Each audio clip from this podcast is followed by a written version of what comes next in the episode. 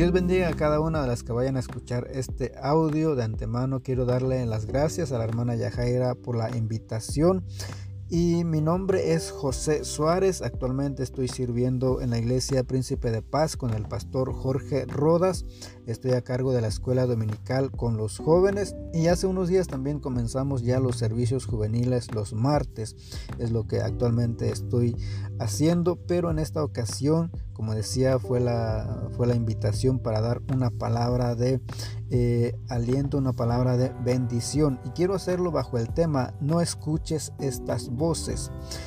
Algunos hacen esa, una diferencia entre, oír y escuchar y dicen de que por lo general cuando uno oye es solamente eh, está escuchando pero sin prestar atención. Por ejemplo, eh, quizás en este momento oigan ustedes algunos, algunos ruidos de carros que eh, circulen y quiero disculparme ya que no estoy en la casa también, estoy fuera. Entonces, eh, hacen esa diferencia entre oír y escuchar. Cuando uno, ah, cuando uno escucha es cuando uno le presta atención a aquello que, que se nos está diciendo o aquellos que nos interesa o algo que nos llama la atención. Es cuando uno está escuchando, cuando uno enfoca toda nuestra atención, pone toda nuestra atención en aquello que nos interesa. Entonces algunos hacen esa diferencia y eso lo podemos también ver mucho en el libro de Proverbios. Y algunas de las, eh, basado en la información también este, que la hermana me daba de lo que ustedes están haciendo y felicitarles también por lo que están haciendo eh, de prepararse para su ministerio, para el llamado. Y con el tema, me dijo la hermana, de cuidar nuestra mente y una de las maneras como uno puede cuidar nuestra mente, una de las formas como podemos cuidar nuestra mente es no escuchar eh, ciertas voces. Como decía, no eh, el escuchar significa prestarle atención. Entonces lo que no debemos es prestarle atención a ciertas voces, no escuchar ciertas voces. ¿Y cuáles son algunas de esas voces que no debemos de escuchar ni prestarle o prestarle atención? Eh, por ejemplo, están aquellas voces que nos meten miedo, aquellos que nos meten temor. Esas son algunas de las una de las voces que nosotros no debemos escuchar. Por ejemplo, lo, por, ejemplo vemos, eh, lo vemos en el libro de Números, capítulo 13, verso 25 eh, en adelante habla acerca de los espías que Moisés mandó para reconocer la tierra, pero después de que ellos eh, regresan de haber reconocido para dar el informe, para dar, dar el reporte de todo lo que allí habían visto, ellos empiezan a meterle temor, a mencionando a los gigantes y todo lo que ellos vieron, todo lo malo al menos que ellos vieron en aquella tierra y empiezan a meterle temor al pueblo. Pero eh, si uno sigue leyendo, eh, empieza Caleb eh, a interrumpirlos y tratar de, calmar al pueblo, tratar de callar esas voces que le estaban metiendo temor al, pueblo, que le, que le estaban metiendo temor al pueblo diciendo de que ellos no podían vencer, no podían o no debían de ir a esa tierra porque no, no iban a poder vencer a, a los gigantes que ahí estaban. Pero Caleb dice en el verso 30 eh, de que Caleb calla estas voces, calla estas personas que estaban infundiendo temor. Y él empieza a decir, Caleb empieza a decir de que sí, subamos, nosotros podemos, podemos vencerlo, nosotros, Dios nos ha dado la victoria, Dios nos va a ayudar, Dios va a estar con nosotros. Entonces eh, Caleb empieza a motivar al pueblo y tratando de callar estas voces. Eh, por eso, eso es una de las razones que nosotros no debemos de escuchar esas voces, esas voces que nos meten miedo, que nos meten temor, no son voces que nosotros no debemos escuchar. Una de las cosas, uno de los sentimientos o emociones más contagiosas es el miedo.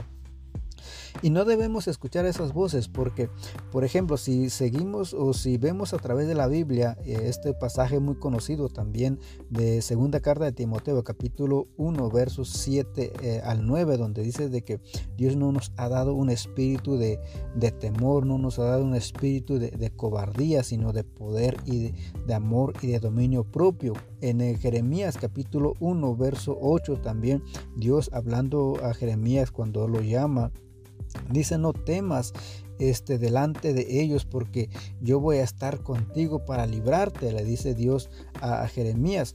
Eh, otro pasaje conocido también es el de Josué capítulo 1 verso 9, donde Dios le dice a Josué, mira que te mando que te esfuerces y seas valiente, no temas ni desmayes.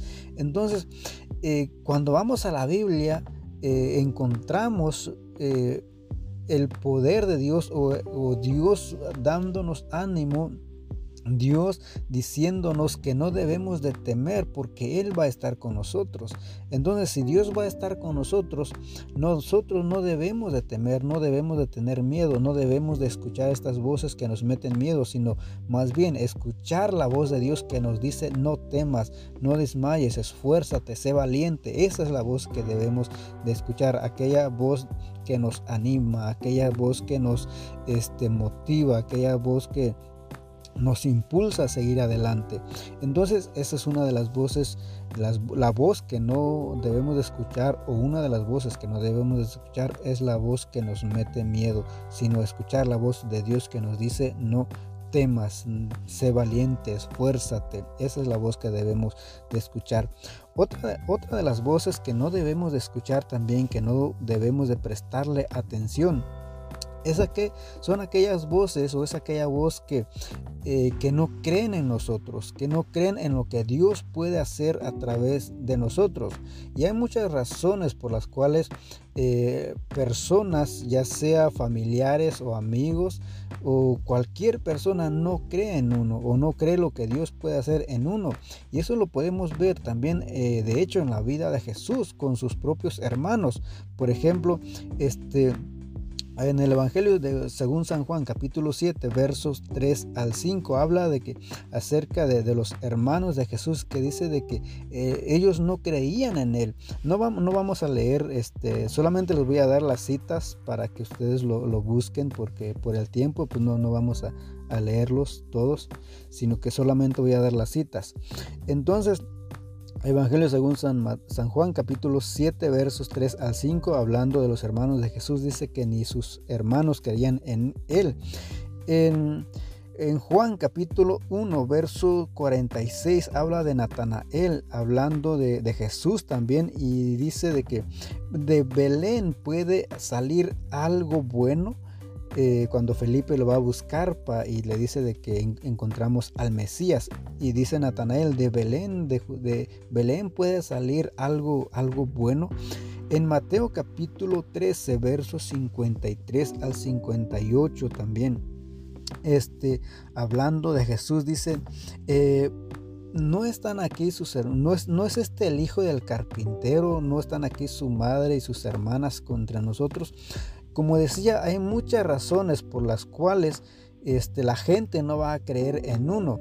Y eso lo vemos a través de estos pasajes en la vida de Jesús, ya sea por, eh, ya sea por nuestra, eh, nuestra condición tal vez social, nuestra condición económica, aún por nuestro, nuestro, nuestra ciudad, la ciudad en la cual venimos, aún por quizás por nuestra familia, de que uno es una familia, uno proviene quizás de una familia pobre o, lo que sea, o de una ciudad que, un pueblo que nadie conoce. Entonces, hay muchas razones por las cuales las personas no, va, no van a creer en uno, pero uno no debe de escuchar esas voces, uno no debe de atender, de prestarle atención a esas voces, sino que debemos de escuchar la voz de Dios que nos dice este, que Él nos llamó, o sea, Él nos escogió de aquello, de lo menospreciado, de, lo, mil, de lo vil y de lo menospreciado para este, ponernos también en, otros pasajes dice de que eh, para sentarnos con los con los príncipes. Entonces esa es la voz que debemos de escuchar, aquella voz que nos motiva, aquella voz que, dice de que nos ha escogido de lo más vil, de lo, de lo necio del mundo, dice, para avergonzar a los fuertes, dice la Biblia. Entonces eh, esa es la voz que nosotros debemos de escuchar y no aquellas aquella voz que no, que no creen en nosotros. Otra de la voz que no debemos de escuchar o otra de las voces que no debemos de prestarle atención es aquella voz que nos critican. Eh, dentro de la crítica, algunos dicen de que hay, pues está la crítica constructiva y la crítica destructiva. pues la crítica destructiva es la que no debemos prestarle atención. Y eso lo vemos también en el Evangelio según San Lucas, por ejemplo, en el capítulo 19, versos 5 al 10, hablando de saqueo como este como algunos empiezan a criticar y empiezan a, decir a hablar de saqueo de que pues es un publicano y todo lo que este pensaban de él todo lo que decían de él.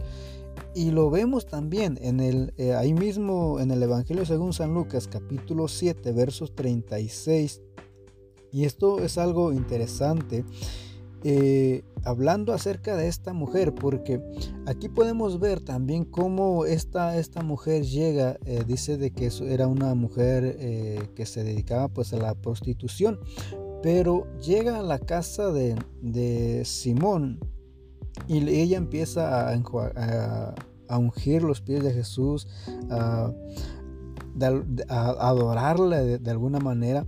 Entonces, los que estaban en ese lugar, los hombres que estaban en ese lugar, las personas que estaban en ese lugar, este, empiezan a criticar no solamente a esta mujer, eh, sino a Jesús, porque decían, bueno, este, él no sabe, si él, si él fuera profeta se daría cuenta, o sea, sabría quién es esta mujer, la, clase, el tipo de mujer que, le está tocando los pies o que le, que le está haciendo todo esto.